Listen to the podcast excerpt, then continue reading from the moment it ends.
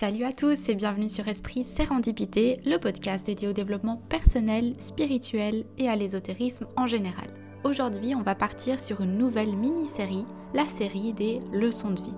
Qui est l'archétype du fou, personnage que nous incarnons tous à un moment de notre vie et quelles leçons a-t-il à nous apprendre? Je vous explique tout ça dans ce 43e épisode.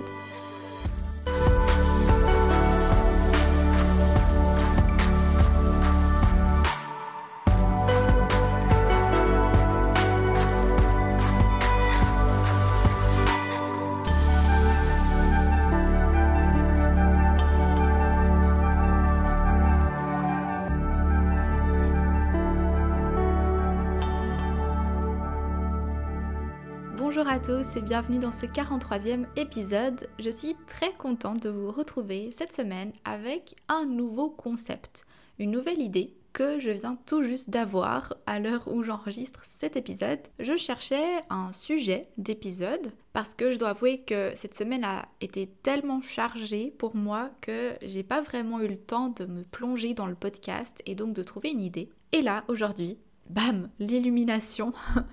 et du coup, je vais vous expliquer mon idée et j'espère qu'elle va vous parler autant qu'à moi. Bon, le titre ne parlera peut-être pas à tout le monde, sauf si vous connaissez ou pratiquez le tarot. Là, vous comprendrez qui est le personnage du fou dont je parle. Autrement, ça va très certainement vous paraître très abstrait et bizarre comme titre d'épisode, mais je vous assure, vous n'avez pas du tout besoin de connaître le tarot ni de le pratiquer pour écouter cet épisode. Cette mini-série consiste en fait à m'appuyer sur les cartes du tarot qui sont de véritables tableaux de vie qui décrivent des moments que tout le monde traversera un jour ou un autre dans sa vie et vous raconter, vous expliquer la leçon de cette carte. Donc, comme je disais, chaque carte du tarot va dépendre d'une situation de vie. Chaque carte soulignera les points sombres d'une situation. Mais surtout, chaque carte donnera une leçon applicable dans votre vie. Les cartes que je vais vous présenter dans cette nouvelle mini-série présentent des archétypes. Vous avez très certainement entendu parler des archétypes, ne serait-ce que dans une conversation. Les archétypes font référence à des symboles ou des sortes de modèles que nous utilisons pour décrire des types de comportements, des types de caractères que nous utilisons dans toute notre vie ou à certains moments de notre vie pour façonner notre personnalité. Chaque archétype illustre un mode, une façon d'être et d'agir, et chacun renferme une leçon, euh, une étape en soi qu'il cherchera à nous enseigner. Ces archétypes, ils existent depuis toujours. Ils apparaissent au sein de notre culture, que ce soit dans l'art, euh, la littérature, les légendes, les mythes, les religions. Ils se retrouvent simultanément à l'intérieur comme à l'extérieur de nous. Ce sont vraiment des modèles qu'on retrouve dans l'inconscient collectif, quelles que soient les cultures, les pays. Euh, par exemple, tout le monde sait ce qu'est une figure maternelle, donc tout le monde sait ce que c'est l'archétype de la mère. Euh, même si cela peut s'exprimer différemment dans la vie d'une personne à une autre, évidemment, la relation qu'on va entretenir avec cet archétype, là dans notre vie, ce sera toujours le même genre. C'est-à-dire que cette personne sera attentionnée, pleine de compassion, aimante, etc. Que ce soit nous-mêmes qui l'incarnions à un moment dans notre vie ou que quelqu'un l'incarne autour de nous, typiquement notre propre mère, cet archétype est toujours présent d'une manière ou d'une autre dans chaque société auprès de chaque individu. Tout le monde sait ce qu'est l'archétype du héros ou encore l'archétype du sage. Si je vous demande d'imaginer un sage, vous allez très certainement avoir des symboles qui vont tout de suite vous venir en tête. Par exemple, un vieil homme avec une longue barbe grisonnante, un livre ouvert devant lui, euh, une cape, une personne calme, sereine, solitaire, qui connaît beaucoup de choses et qui a beaucoup de culture, parce qu'il fait justement partie de l'inconscient collectif. C'est un archétype. J'imagine que vous avez déjà tous entendu parler de Carl Jung, au moins une fois dans votre vie. Carl Jung, c'était un médecin psychiatre suisse qui a beaucoup travaillé justement sur la profondeur psychologique de l'être humain, sa psyché. Enfin voilà, il a vraiment beaucoup apporté à la psychologie et justement, il a analysé des symboles et des mythes présents dans différentes cultures. Et il a établi 12 archétypes de personnalité. Donc comme je disais, ce sont des sortes de moules ou de modèles de comportement qui sont des façons d'être spécifiques. Et ils représentent aussi des symboles culturels et des images qui sont gravées dans l'inconscient collectif.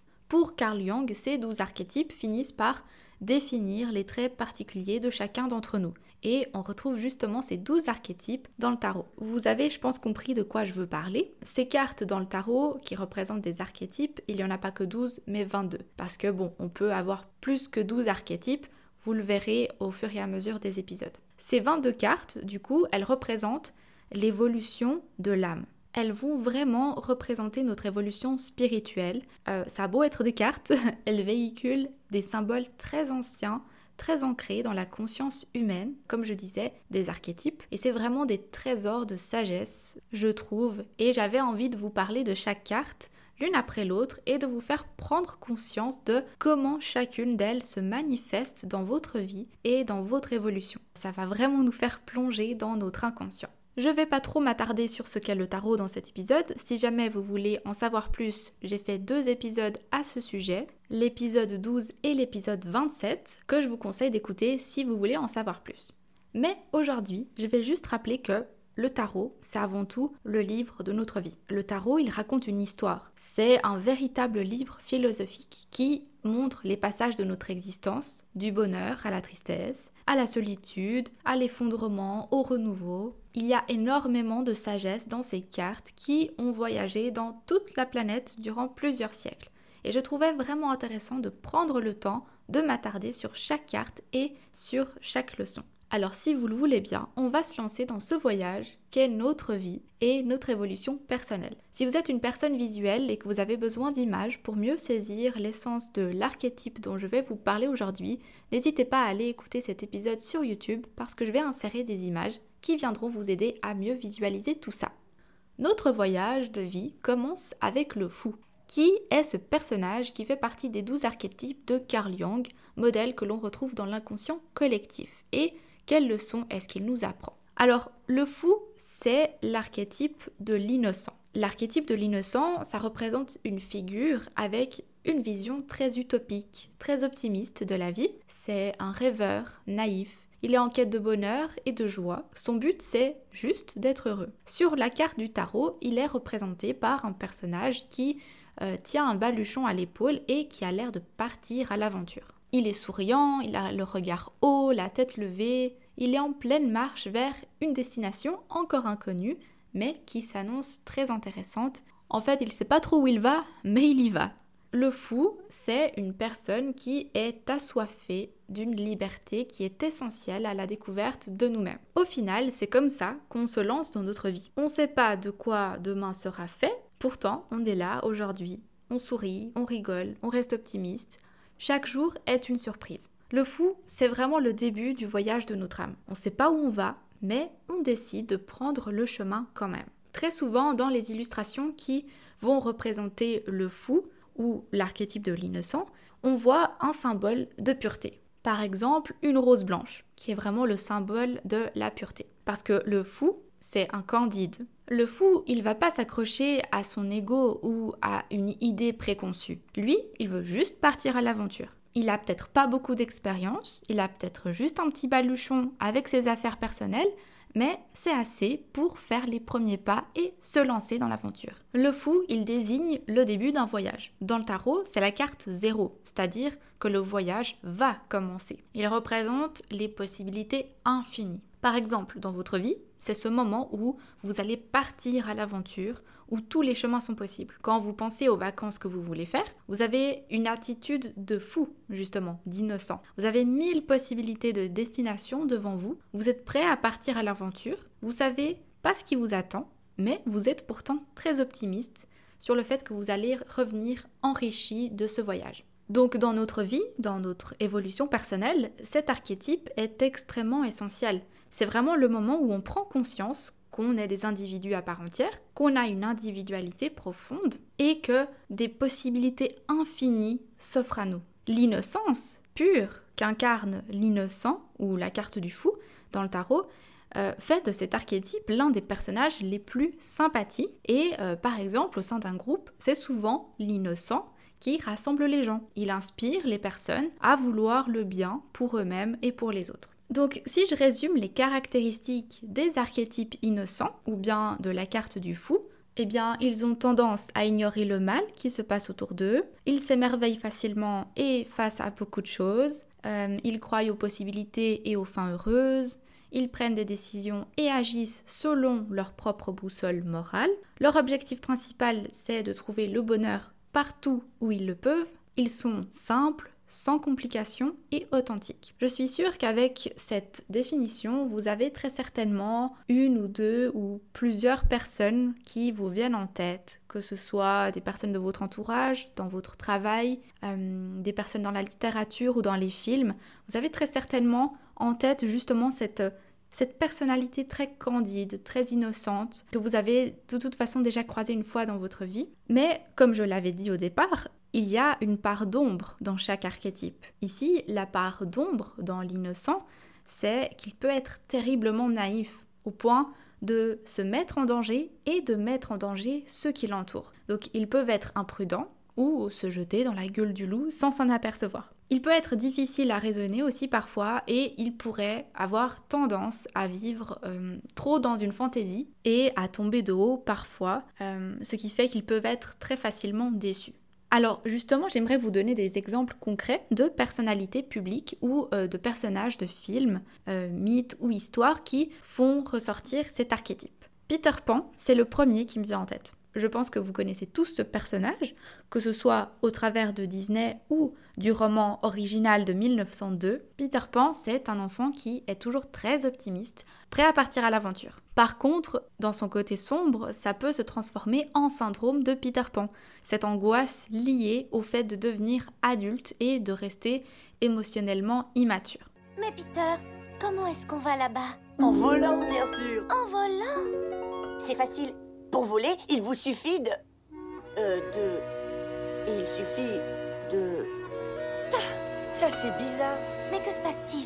Tu ne t'en souviens plus? Oh, si, mais je n'y avais jamais réfléchi auparavant. Ça y est, je sais, il suffit de rêver d'aventure. On doit rêver d'aventure Uh-huh. Comme d'explorer le monde, l'univers, la lune Oui, regardez-moi, je m'envole. Comme un rossignol.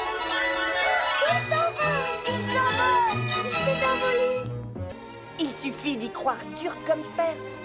Un autre exemple, ce serait Dory dans le monde de Nemo, euh, le poisson bleu qui est constamment en train de perdre la mémoire, mais elle est tellement insouciante, joyeuse, optimiste, qu'elle a réussi à soutenir son ami Marlin à la recherche de son fils. Oh, oh, pardon, je vous avais pas vu arriver. Monsieur, ça. ça va? Il est parti, Ah allons. Oh, il a Ça va aller. Ça va aller? Non, non, non, il a emmené, emmené mon fils. Il faut absolument que je retrouve ce bateau. Un bateau? Oh, j'en ai vu un beau C'est vrai? Oui, et il vient de passer il y a pas une minute. un, un bateau blanc? Bonjour, je m'appelle Dory. Où ça? Dans quelle direction? Oh, euh, il est parti euh, par là. Il est parti par là. Suivez-moi Merci, madame Merci Merci infiniment Pas de quoi Sinon, il y a aussi Forrest dans le film Forrest Gump, qui est aussi un très bon exemple d'incarnation de l'innocent ou du fou. Vos chaussures doivent être très confortables. Je pense qu'on peut marcher toute la journée dans des chaussures comme ça sans rien sentir.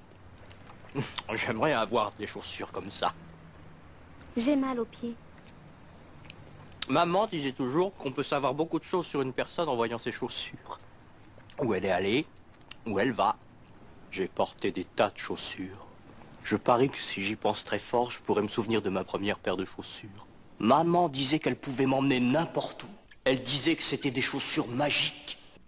Dans la littérature, cette fois, euh, je vous dirais que Candide de Voltaire, c'est aussi un exemple de l'incarnation de l'innocent. C'est un conte philosophique écrit par Voltaire qui suit justement Candide, un personnage qui est qualifié d'optimiste avec un jugement droit et un esprit simple. Alors, qu'est-ce que le fou ou l'innocent peut nous apprendre dans notre chemin individuel? Comment est-ce qu'on peut incarner ses qualités mais éviter de tomber dans ses côtés un peu sombres? Eh bien, l'innocent, il nous invite à prendre le risque de plonger dans l'inconnu, de faire confiance à son instinct tout en continuant à euh, cultiver la pureté de nos intentions. Il nous invite à oser se lancer dans une nouvelle aventure, à partir vers l'inconnu, avec notre âme d'enfant, on va dire, avec des yeux émerveillés, avoir les nouveaux horizons qui s'offrent à nous et les possibilités infinies de la vie. Il va nous pousser à penser en dehors des clous, à voir les choses de manière créative.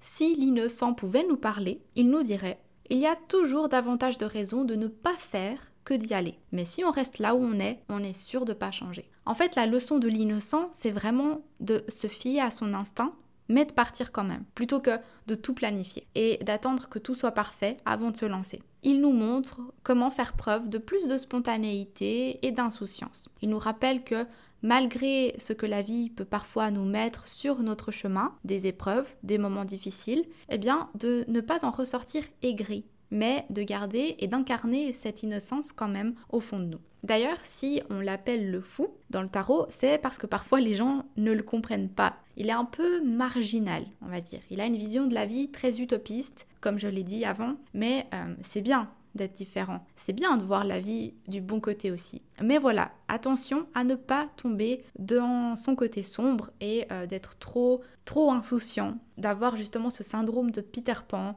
de ne jamais vouloir grandir, d'être un peu irréfléchi. Si vous voulez avoir une petite réflexion personnelle sur vous-même et sur votre propre vie et euh, de comment le fou ou l'innocent s'incarne dans votre vie, demandez-vous que vous dit votre instinct. Vers quoi est-ce que vous avez envie de vous diriger? Quelle nouvelle vous appelle. À ce moment précis de votre vie, quel nouveau départ vous pourriez prendre? Ou bien euh, demandez-vous dans quel secteur de votre vie vous pourriez faire ressortir davantage ce caractère du fou ou de l'innocent? Moi je pense par exemple typiquement quand vous commencez un nouveau travail, ben, vous débarquez un peu au milieu d'une équipe déjà mise en place qui travaille ensemble et vous vous arrivez là au milieu. Comment incarner cette énergie, cet archétype? Alors déjà, vous pourriez vous lancer un peu de façon optimiste, avec des yeux neufs, ce qui peut apporter justement une nouvelle énergie, un renouveau dans l'équipe. Vous avez aussi peut-être euh, l'impression de ne pas être totalement apte pour le poste à 100%, alors incarnez cette énergie en vous disant j'y vais, on verra plus tard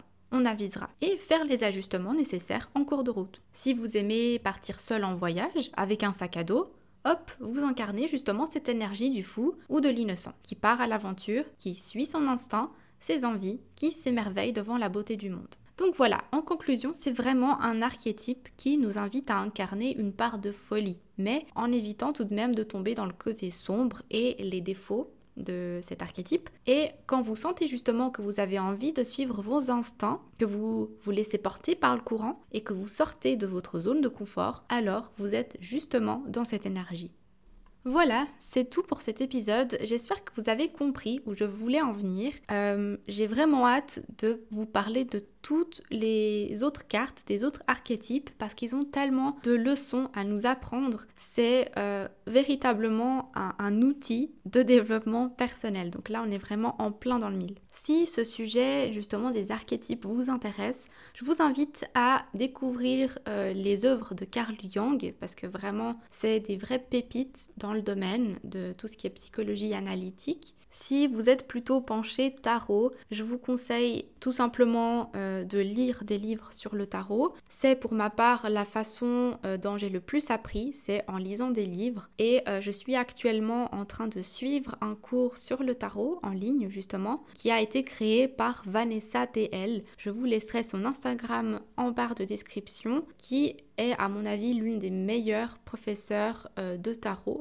que je connaisse. Et je m'inspire quand même beaucoup de ses cours pour pouvoir en fait vous transmettre euh, ce genre d'informations. Sinon, sachez que vous pouvez retrouver les podcasts Esprit Sérendipité sur toutes les plateformes de podcast, mais aussi sur YouTube et Spotify. N'hésitez pas à aller suivre la page Instagram, j'y partage des suggestions de lecture qui peuvent vous aider dans votre développement personnel, mais aussi des extraits d'épisodes. N'hésitez pas à laisser un petit like si vous avez apprécié cette vidéo, et sinon on se retrouve la semaine prochaine pour un nouvel épisode. D'ici là, prenez soin de vous et à bientôt.